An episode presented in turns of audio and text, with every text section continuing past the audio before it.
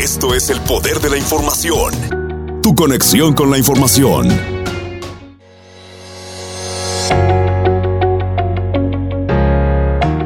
Muy buenas tardes y gracias por continuar con nosotros aquí en el Poder de la Información.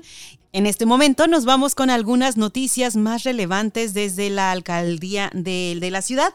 Y este lunes el alcalde se reunió con los miembros del Consejo Municipal, promotores de conciertos, dueños de negocios locales y miembros de la comunidad de áreas escénicas para anunciar una lista completa de presentaciones en vivo que regresan al histórico anfiteatro Iricoy este verano. Y sabemos que pues se espera con ansias estas diversas actividades por allá en el parque, eh, más que nada en el anfiteatro de Iroquois. El martes pasado, el alcalde estuvo presente para el anuncio de la Fundación Brown Forman de 50 millones en compromisos financieros para los esfuerzos de aprendizaje permanente en el oeste de Louisville por parte de AMPET, Louisville Central Community Centers, el Louisville Urban League, el Seaman College y West End School.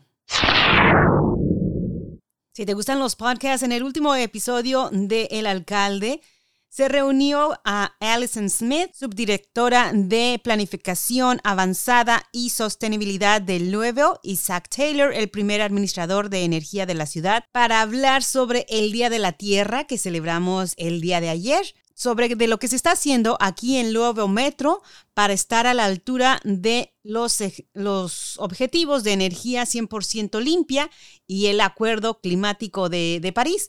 Esta, este podcast ustedes lo pueden escuchar entrando a la página de louisvilleky.gov y se van al enlace del el alcalde. El alcalde Fisher agradece a todos los residentes que se han unido a la celebración del servicio Give a Day y alienta a todos a continuar encontrando formas de demostrar la compasión del lobo en este mes y no solamente en este mes, sino siempre. Si ustedes quieren participar en esta celebración que se lleva a cabo cada año en el mes de abril, visiten mygiveaday.com.